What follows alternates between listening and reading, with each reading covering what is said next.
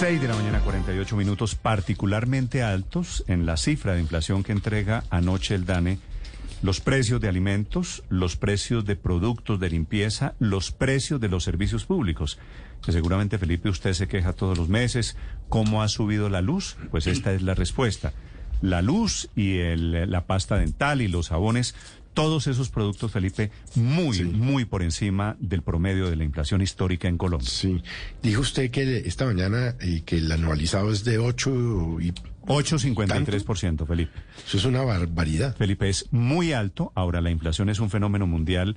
Lo que pasa es que con precios de alimentos en el último año creciendo por encima del 25%.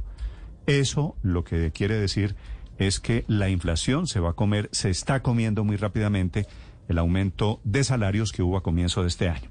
El Yo doctor Juan ya- Daniel Oviedo es el director del DANE, que es el Departamento de Estadística en Colombia. Doctor Oviedo, buenos días. Muy buenos días y un saludo muy especial para todos ustedes aquí en la mesa y para todos los oyentes de Blue Radio. Doctor Oviedo, ¿qué, ¿cuáles son los alimentos que más están subiendo según los reportes que tiene el DANE? Bueno, en el mes de marzo nosotros estamos observando que los alimentos que lideran el comportamiento de la inflación están en primer lugar el arroz, las frutas frescas como los limones, las mandarinas, el mango, el maracuyá. Después tenemos a la leche, después tenemos a los huevos y finalmente tenemos a las papas y eh, la carne de res que en su conjunto están explicando casi que la cuarta parte de toda la inflación que tuvimos en el mes de marzo. Sí. Sin embargo, en el año, en la inflación anual, seguimos viendo a la papa, a la carne de res y al pollo liderando como los productos que más aportan al comportamiento de la inflación. Esos son los tres más graves. Papa, papa por encima de 100%, ¿no? Exactamente. Carne de res que está al 30 y pico por ciento, carne de pollo también muy disparada. ¿Esto es lo que más está golpeando el bolsillo? A nivel de todos los últimos 12 meses son los tres productos que más están contribuyendo al comportamiento de la inflación. ¿Y por qué? ¿Cuál es el- la explicación, doctor Oviedo, para el aumento de precios de estos alimentos? Alimentos en general, porque también las frutas están disparadas, muchas hortalizas, muchas verduras. Bueno, aquí hay dos elementos fundamentales. El primero es un componente de costos de producción, en donde se ha hablado muchísimo de cómo los insumos agropecuarios han tenido un encarecimiento muy importante debido a que buena parte de la oferta interna de estos insumos agropecuarios proviene de importaciones y por consiguiente nos estamos exponiendo a ese componente logístico internacional, a las tensiones que está viviendo el mundo en el conflicto entre Rusia y Ucrania y al incremento de los precios de los commodities como el maíz, la soya, que son insumos fundamentales para la producción de alimentos para el pollo y la carne de res. Y otro elemento importante es que en, a finales del año pasado y a comienzos de este año hemos tenido una temporada invernal que ha afectado los ciclos de producción, por ejemplo, de las frutas, en el caso de los cítricos, en el eje cafetero, esta temporada invernal ha tenido una afectación muy importante sobre la producción de limón, de mandarinas, que rápidamente se ha visto en un encarecimiento de los precios. Doctor Oviedo, la inflación en todas partes hoy es un problema. Las protestas de Perú son, entre otras cosas, por la inflación. La inflación en Europa está por encima del 7%. La inflación en Estados Unidos no se había visto hace muchas décadas. ¿Hasta cuándo vamos a tener estos niveles de inflación? ¿Eso lo puede medir el DANE? Bueno, nosotros tanto como establecer una proyección no no es nuestra No, función y como tampoco tendencia, es digo. lo correcto, pero sí podemos ver que todas las medidas que se están tomando por parte del gobierno nacional para hacer estos insumos agropecuarios que son de fuente importada en mayor medida mucho más competitivos, como las exenciones arancelarias, van a permitir que los costos de producción agropecuaria vayan eh, disminuyendo paulatinamente a lo largo de los próximos meses y podamos ver seguramente en el segundo semestre algunos ajustes asociados con esta inflación de alimentos. Cruzar los dedos mientras tanto, pero volvámonos a centrar en la fotografía del momento, director. Y es Enfoquémonos en esos alimentos, papa, carne, res y pollo, que explican hoy casi una cuarta parte de toda la inflación y de toda la carestía que se está viviendo en el país. Y quiero irme al caso de la carne de res. Ayer lo seguía usted con mucha atención en la rueda de prensa que dio y decía que estos aumentos en la carne de res se deben en gran medida a la competencia que se está generando con las exportaciones de ganado de pie, cosa que no tiene que ver ni con el componente internacional, ni con los fertilizantes, ni con los abonos, ni con la crisis logística mundial, ni siquiera tampoco con la lluvia, sino es una competencia que se da entre la carne que se queda en Colombia y la carne que se va para exportación. ¿Podría desarrollarnos un poco más eso para entender qué es lo que está pasando ahí de manera puntual? Claro, ese es un muy buen punto. Y en el caso de la carne de res lo que nosotros estamos viendo es que existe una escasez de ganado en pie aquí en Colombia para poder ser sacrificado para el consumo humano, en el sentido en que la rentabilidad de las exportaciones de ganado en pie está siendo mucho más importante desde hace aproximadamente siete meses, lo cual ha generado incentivos para que los productores de ganado eh, tengan un interés mucho más marcado de exportar que de ofrecer esta carne de res al interior del país, en la medida en que los precios internacionales sí pueden reconocer en mejor medida los mayores costos que están enfrentando en materia de concentrados para alimentos y esto genera una escasez relativa de carne que se ve manifestada en el comportamiento de la inflación. Doctor Oviedo, ¿qué está pasando con el corrientazo? Y le voy a comentar un caso porque la semana pasada Fui donde generalmente almuerzo corrientazo, ante, hace unos meses valía 11 mil pesos, hoy está en 12 mil pesos, es decir, no ha subido mucho, pero tuve como la percepción de que me sirvieron más poquito en el plato, es decir, menos papas, menos porción de arroz. ¿Eso lo, lo alcanza a medir el DANE? No necesariamente un incremento en el, en el precio, sino que, que están sirviendo porciones más pequeñas. Bueno, tanto como el tema del tamaño de las porciones, nosotros no llegamos a ese nivel de precisión, pero sí es importante resaltar que el corrientazo está explicando el 10% de la inflación que nosotros estamos viendo en el mes de marzo y dentro del top de productos que explican la inflación en el año, sigue siendo el corrientazo el producto que más está afectando la inflación. Y esto se debe a que como la inflación de alimentos está afectando fundamentalmente a la papa, a la carne, al pollo, a los huevos y ahora al arroz, pues rápidamente estos mayores costos se traducen al corrientazo, viendo una inflación anual superior al 13%. Pero eso que le pregunta Víctor, doctor Oviedo, eso tiene un término de ustedes los economistas, ¿no? Se llama reduflación. Y es posible que esté pasando, Víctor, no solo con el corrientazo, sino que hay muchos productos industriales a los que le están reduciendo el tamaño o la cantidad. Entonces, en el paquete de papas, digo, para poner un ejemplo, o de chitos, o en la chocolatina, le ponen un poquito menos de producto para mantener el precio. Más aire. No, yo no sé, no, sí, hombre, aire. Puede ser aire, pero está ocurriendo. Le quitan, una papita, le quitan un antes, Antes me permitían repetir, limonada, ya no, ya no, me toca pagar por aparte. Sí, por ejemplo, en algunos sitios de carne ya no sirven papas, solo sirven yuca. ¿Es posible que el DANE mida el fenómeno reduflación? Es decir, que estén pendientes un poquito también del contenido, porque la gente, en vez de subirle el precio, está bajando el contenido ya sea corrientazo o ya sea paqueticos industriales? Bueno, no, en ese punto eh, la opinión que yo tengo es que esa práctica ya empieza a ser una vulneración de los derechos del consumidor, para lo cual la institucionalidad colombiana tiene a la Superintendencia de Industria y Comercio como autoridad de protección de los derechos del consumidor y seguramente en la medida en que se hagan esas denuncias, pues la SIC va a poder estar monitoreando. Pero no sé, por ejemplo, si en el corrientazo, a grosso, ¿cuántas papas le servían a usted en el corrientazo, Víctor? Dos papas. Néstor, eh, tres papas saladas de, buen tamaño, por ejemplo. Entonces ahora le ponen, le ponen dos. Una papa. ¿Cómo se va a quejar uno de eso? O en el paquetico de papas fritas, por ejemplo, que yo creo que han disminuido un poquito el contenido. ¿Ah? pues le echan una papa menos y se ahorran, en vez de subirle al precio, se ahorran. Me explico, ¿no? No, entiendo completamente, pero ese, ese, ese comportamiento es una práctica abusiva contra los intereses del consumidor y la Superintendencia de Industria y Comercio tiene que intervenir en ese caso. Total, en el corrientazo no se puede medir, pero sí en el paquetico, ¿no? Porque eso tiene que tener un número determinado de gramos. Pero eh, quiero preguntarle, doctor Eviedo, siguiendo con el corrientazo, en ese corrientazo eh, cada vez más se está incluyendo tal vez entonces la carne de cerdo, que tengo entendido es la única noticia positiva del informe de inflación de ayer.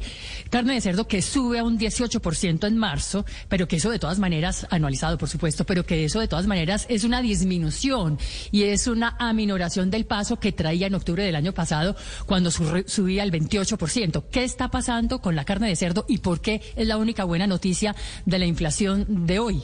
Bueno, me parece un muy buen punto y está muy relacionado con la pregunta que tú planteabas alrededor de lo que sucedía con la carne de res. En ese momento, las exportaciones de carne de cerdo no están en un momento, llamémoslo, eh, de auge y por consiguiente toda la producción de carne de cerdo se está destinando para el consumo doméstico. Tenemos a los hogares sustituyendo y sabiendo que como la carne de res está muy costosa, buscando otras fuentes de proteínas y ya pasamos la temporada pico de fin de año en donde recordemos que en muchas regiones del país existe una demanda muy importante de carne de cerdo para las celebraciones y las mm. festividades de fin de año. Esto significa que eh, la carne de cerdo empieza a tener una oferta mucho más amplia frente a la demanda, sus precios reducen y otro elemento que es importante resaltar es que la inflación de precios del productor de los concentrados de alimentos, en este caso para animales como el cerdo, están cediendo paulatinamente después de haber llegado a máximos en el mes de diciembre del 2021, con lo cual seguramente esos menores costos también están siendo transmitidos a los consumidores finales en el caso de la carne de cerdo. Sí, precisamente eso quería preguntarle, doctor Oviedo, sobre los sustitutos, los que están reemplazando, por ejemplo, la carne de res, usted nos dice el cerdo, eh, hubo un momento en que hubo auge del huevo. ¿Por qué estamos reemplazando los alimentos que hoy están carísimos? Por ejemplo, usted decía la papa, la estamos reemplazando por la yuca. Exactamente. Y, por ejemplo, en el caso de, los tubérculos como la papa, que está muy costosa, se están buscando sustitutos a través de la yuca, la racacha. En el caso de las carnes, hubo un momento de sustituir esa proteína animal por proteínas vegetales como las lentejas, los frijoles, y vimos cómo los granos secos empezaron a tener una inflación importante en meses anteriores. Y, adicionalmente, lo que nosotros estamos viendo es que algunas verduras están empezando a tener... Eh, eh, algunos comportamientos, eh, llamémoslos positivos en beneficio del consumidor, como el caso de la zanahoria y el caso de otros productos que están poco a poco contribuyendo a que esta sustitución de alimentos sea una fuente de enfrentar esos mayores costos de alimentos. Doctor Oviedo, yo estoy haciendo aquí ya la lista para Semana Santa, para mi bandeja de Semana Santa. Tuve que sacar el arroz, el limón, los huevos, el pescado también lo saco, si no puedo comer o carne blanca. Bueno, la, ventaja de los pescados, eh, que lo veíamos ahorita eh, con Juan Diego Alvira, es que tenemos una inflación anual cercana al 11%, solo contribuyeron un punto porcentual de inflación en el mes de marzo, es decir, que estamos al mismo nivel de competitividad que tiene el pollo y por consiguiente, pues el pescado no necesariamente tendría que salir de la canasta para Semana Santa. Doctor Oviedo, hay una, un tema que no entendí mucho y quisiera preguntarle. ¿La religión genera más ganancias y empleo en el país que las TIC y la economía naranja según el DANE? ¿Eso qué significa? Bueno, ese es un punto muy interesante porque eh, el Gobierno Nacional, en cabeza del Ministerio del Interior, quiere, eh, a través del Plan Nacional de Desarrollo, cumplir un compromiso de visibilizar el impacto económico de las organizaciones religiosas vistas como instituciones sin fines de lucro. Entonces, el DANE ha desarrollado, en convenio con el Ministerio del Interior, a través de una metodología muy robusta que se utiliza en países como México y Canadá, establecer cuál es el valor económico de las organizaciones religiosas. Esto nos ha permitido, en primera instancia, establecer que todas las instituciones sin fines de lucro, en donde están los gremios, el sector educativo, las organizaciones religiosas de forma significativa, pesan aproximadamente en su agregado el 4,5% del valor agregado, superando, como usted lo mencionaba, al sector TIC, que pesa cerca del 3,8%, e incluso a la economía naranja, que pesa el 2,5%. Y eso lleva a que, haciendo ya un énfasis en las organizaciones religiosas, estamos viendo que más de 260 mil empleos formales están siendo generados por 5 mil organizaciones religiosas en el país. Doctor Oviedo, eh, pues todo está carísimo, ¿no? Y, y- y así lo revelan las cifras del DANE, pero yo tenía como, como la percepción de que dentro de esas poquitísimas cosas que no han subido de precio estaba el arroz, pero últimamente siento que se está encareciendo. ¿Ustedes pudieron hacer alguna medición especial sobre el arroz? Claro que sí, y tienes toda la razón. Es decir, el arroz durante 2021 siempre nos dio buenas noticias. Tanto era que decíamos que el arroz era el que nos había permitido escampar algo de la inflación de alimentos durante finales de 2021. Pero recordemos que el arroz eh, tiene un componente de producción nacional supremamente importante y la cosecha del segundo semestre del 2021, que es la que pues coloquialmente nos estamos Sí. comiendo en este primer semestre del 2022 fue mucho más pequeña que los promedios históricos y por consiguiente tenemos una menor oferta de arroz y rápidamente los precios se están corrigiendo al alza. Tanto es así que el arroz explicó el 6% de la inflación mensual del mes de marzo. Sí. Doctor Oviedo, hablemos del pan, porque pues a mí me, digamos, me impresiona mucho, ya que hasta hace unos meses usted conseguía en, en el pueblo, pues, no, no en Bogotá, pero en un pueblo, pues, en Chía, en Anapoima, usted conseguía un pan a 300, 400, 500, digamos, pero es que ya está por encima de 600. ¿Ese fenómeno ya está estudiado por ustedes? Claro que sí, y lo presentamos eh, en la noche de ayer. El pan atípicamente en su historia reciente está en- enfrentando una inflación anual cercana al 20%. Es decir, que ya podemos entender por qué el, el pan de 200 pues rápidamente ya se ve aproximadamente a 250 o el pan de 400 rápidamente se ve cercano a los 500 pesos precisamente por ese indicador de inflación anual del 19%, en donde aquí hay un componente muy importante y es que los precios internacionales del trigo pues han tenido una afectación importante al alza a lo largo de los últimos meses y eso ha llevado a que ese precio del trigo sumado a los incrementos de la mano de obra que produce el pan, pues lleva a que los productores de pan y los expendedores de pan vean incrementados los precios que cobran a los consumidores finales. Doctor Oviedo, una pregunta final sobre los productos de aseo y de limpieza, que esos me, me impresionan mucho, porque esto es jabón, la crema de dientes, los productos básicos de consumo. ¿Qué explicación tiene ese aumento desmedido en este renglón?